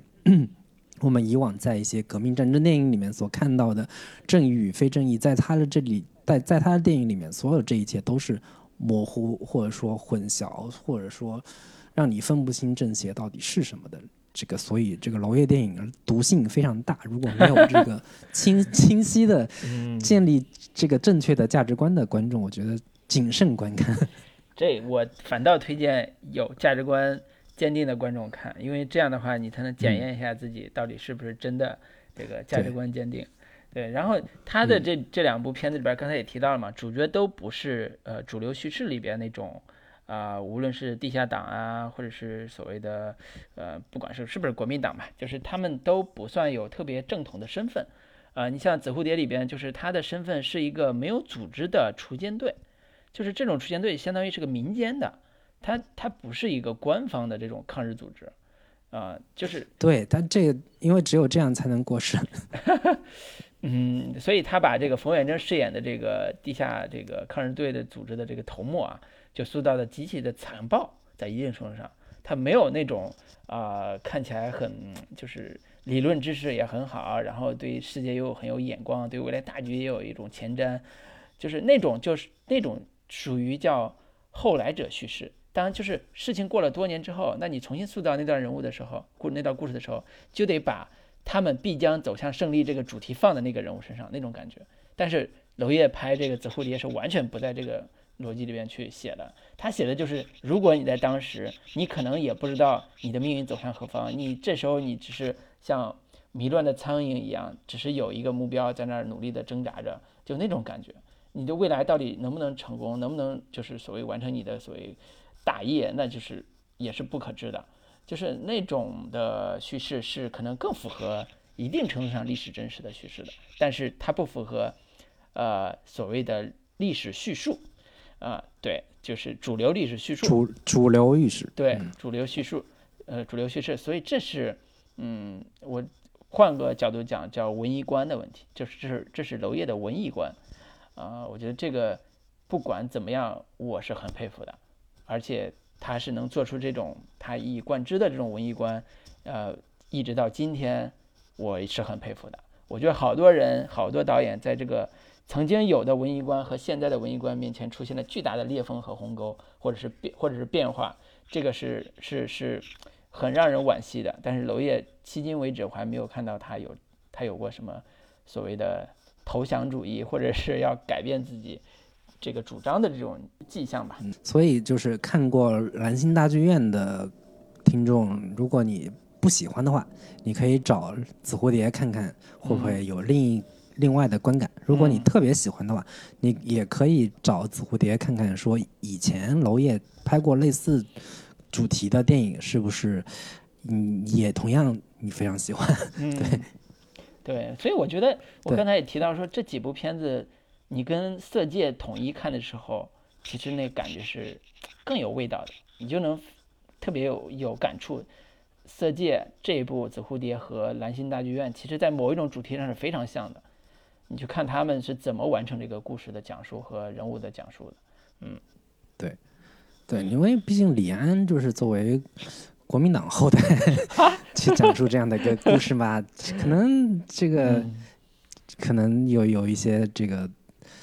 基因、历史基因的这样的一个问题。但是作为我们身在红旗下长在共和国的 这个娄烨导演，嗯，讲出这样的一个文艺观也好，历史观也好，我觉得可能更有值得敬佩的一一个一个点吧。嗯，是。那那最后就是之前群里面也有听众说，我们每期这个推荐环节还是非常有必要保留的。那我们这一期结尾就给大家推荐一下跟这部片子有关的一一些一些。作品吧，对，然后我我我先我先我先说吧，就是我我之前那个看过的有有两本书，跟分别跟民国背景的这种这个跟也跟兰心大剧院有一些相关的一一两本书，一本就是英国作家保罗法兰奇的这个《午夜北平》，我觉得其实是挺有挺有意思的一本书。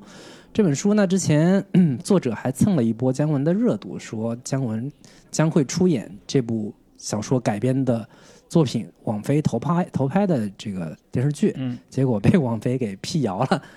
也是这个片子是上映的时候，就是正好是那个《邪不压正》上映的时候传出的这个消息，然后导致大家都纷纷比较期待。如果你看过这本书的时候的话，我最早听说这本书呢，是因为梁文道在《开卷八分钟》里面 推荐过这本书，于是我。找过来看了一下，然后不是买了，买了之后很长一段时间没看，但是也是去年还是前年的时候把这本书看了。我觉得是一部非常有意思的，呃，纪实类的小说。然后故事讲述是在一九三七年的北平，发生了一件骇人听闻的恶性犯罪事件，一个英国外交官的女儿被残忍杀害，然后被碎尸。于是民间有传闻说是狐仙作案啊，然后。这个整个小说就调查以及呃还原当时北平的一个呃真实环境，引出了一个非常光怪陆离的民国北平，跟我们以往看到的所谓的很多呃民国小说也好，以及很多民国作家所展现的那个北平是完全不一样的一个北平，是一个充满了声色、欲望，然后妓院、毒品、肮脏的交易的一个呃。暗夜中的北平，我觉得这个是我我以往看过的这这一类作品里面所呈现的最有最具异域风情，甚至是最让我觉得有陌生感的一个北平。然后看的过程也是非常过瘾的，感觉比姜文的那个《邪不压正》要好看多了。当时在《邪不压正》里面，其实也有一段情节是展现说，当时出过一个小说里面所对出过一个命命案。其实就就是法兰奇的这本小说里面《午夜北平》的那个案件，其实是两两两两相有一个呼应跟跟对照的。如果对于当时三七年民国的北平感兴趣的，或者说另一种视角去看待北平的当时的一个一个真实环境的话，可以去看一下这部这部《午夜北平》。另外，想了解那个时期的上海的情况的话，我之前看过一本是魏斐德的，叫《上海歹土》。战时恐怖活动与城市犯罪，一九三七至一九四一，其实里面就讲的当时孤岛时期的呃上海的各方势力吧，包括黑帮团伙呀、汪伪政权、日本人、外国租界当局、国民党、上海青帮以及七十六号呀、蓝衣社等等的这些不同的政治势力在上海的一个角力。其实孤岛孤岛时期，也就是一九三七年至一九四一年的这一段时间，日本人入侵，然后国民政府迁出，上海成了一个孤岛嘛。然后在这个这本书里边，其实是有点带有一点学术性的一个一个一个研究吧。然后展现了在当时的几大势力，包括呃西方列强跟日本。关于在中国未来利益的一个争夺，以及列强跟中国政权，首先先是国民党政权，之后是汪伪政府关于治外法权的一个争议，以及日本与公共租界内英美居民围绕着工部局的一个权力斗争，以及日本军队与国民党游击队。组织对于上海郊区的一个争夺，以及很有意思的一个点，就是上海黑社会与新来的台湾高丽帮会为控制本市流氓而起的争斗，还有包括国民党特工跟汪伪政权的特工对于银行、报纸、法庭等等的这些控制区的一个角逐。其实，如果想了解，就是当时的孤岛时期的种种的混乱的社会环境，以及在看兰心大剧院，对于当时的社会背景想要去了解的话，其实通过这本书，多少能够，呃，管中窥豹，看到当时的真实的上海的一个环境。对，大概是这样两本书，一本《午夜北平》，还有一本《上海歹土》。对，感兴趣的听众可以找来看一看。嗯，都是社科类的这个。煌煌巨著，两本书都挺厚的，嗯，也也不算很长，也不算很厚，嗯，好，那我推荐一本刚才提到的这个娄烨导演的一本专著，我没有见过这个娄烨导演其他的专著，只有这一本，这是二零二零年三月份出的一本叫《新感觉电影》，作者是韩帅，他的副标题是娄烨电影的美学风格与形式特征，啊，简单说，这是一本韩帅在应该是电影学院吧。博士论文，这是一个博士论文，然后出了一本书。那我以为这个还很枯燥嘛，但其实实际上，呃，特别像一个娄烨的影迷，然后做了一个娄烨电影的分析和学术研究的一个集合。所以他提了一个主题叫“新感觉电影”，概括娄烨整个电影的美学风格。那这个主题或者叫这个概述，其实在一定程度上也得得到了娄烨的认可。为什么呢？因为这个。呃，所谓的论文附录有三篇专访，一篇是娄烨的，一篇是梅峰的，一篇是孔敬雷的。呃，对娄烨专访里边会提到大量的他认为的一些娄烨风格的研究，跟娄烨进行直接的对话，这是博士论文这种学术论文里边几乎看不到的。但是他又是特别像一个影迷的这种学术影迷的这种写法的一种特点，就是把他自己所思所想跟导演直接对话，这样的话能够。做一部分的补充，或者做一部分的解释。那第二个是梅峰，梅峰就是之前娄烨很多片子的这个编剧，也是一样的，在创作层面上做出他的所谓的解释和解答。孔静雷是一个剪辑师，那这都是非常所谓的业内的啊创作型的这个作者们，他们是如何看待娄烨电影的一个解释的。所以这是一本可能。对很多读者来讲，是不是那么友好的一本学术著作？但是对喜欢娄烨电影、想了解娄烨电影的听众或者是朋友来讲，可能是一本非常好的一个啊提纲挈领以及呃能够总结的一个呃挖掘的比较深的，能总结出特点的一种概述性的或者是解析性的一个影评。嗯，在一定程度上可以叫影评。对，所以这是呃我认为呃如果喜欢娄烨的话。可以考虑看一看这本书。这本书现在非常的小众，我看豆瓣上只有一百六十七个人评价，但是评分还可以，八点五分。对，所以 这这可能作为一个学术书来讲，它可能很难这个引起大家的关注啊。但是既然聊到了这一期，我们聊到娄烨，那这本书我可以推荐一下，感兴趣的听众可以这个扫一眼。嗯，新感觉派也是。当年新感觉派小说是二十世纪 现代文学一个非常不被重视的一个流派吧。其实我们在学现当代文学的时候，经常这些作家都不是作为主流的 作家来来被被对对对讲述的，包括像什么施泽存、刘纳欧、穆世英等等这些这些小说的气质确实是跟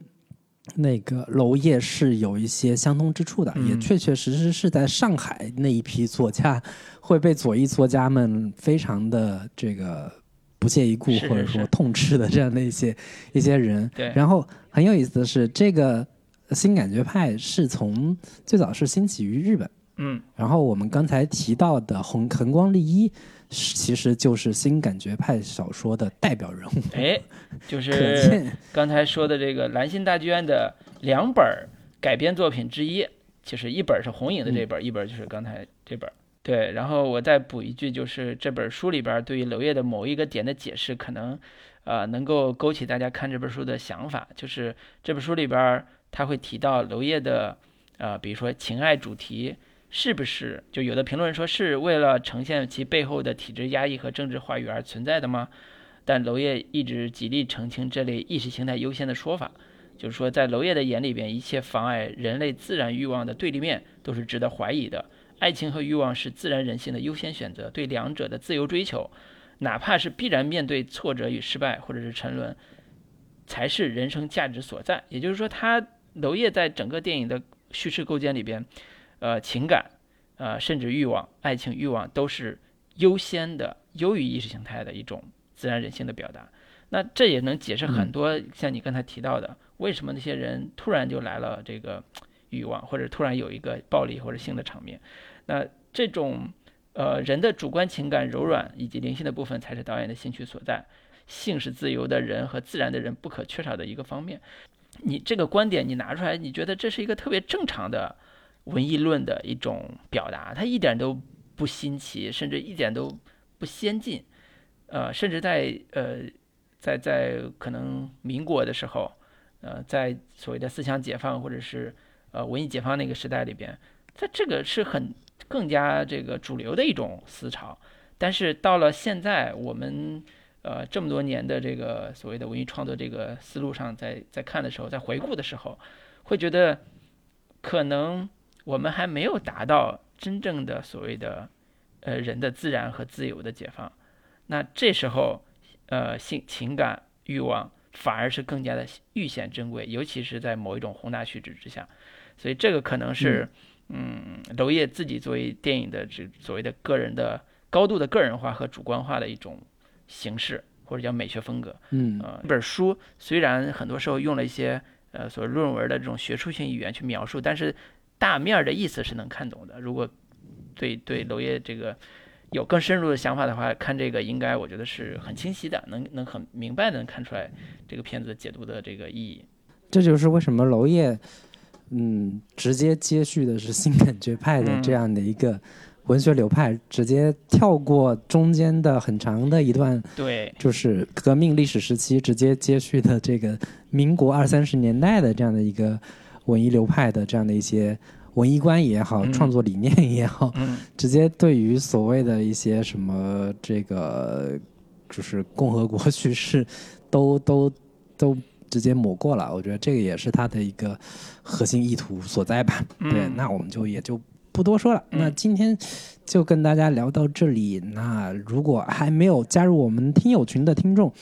欢迎加入准风乐坛播客的听友群，在微信中搜索“准风乐坛播客”的首字母 Z F Y T B K，就可以找到我们的听友群。欢迎大家踊跃加入。好，欢迎大家。好，那今天就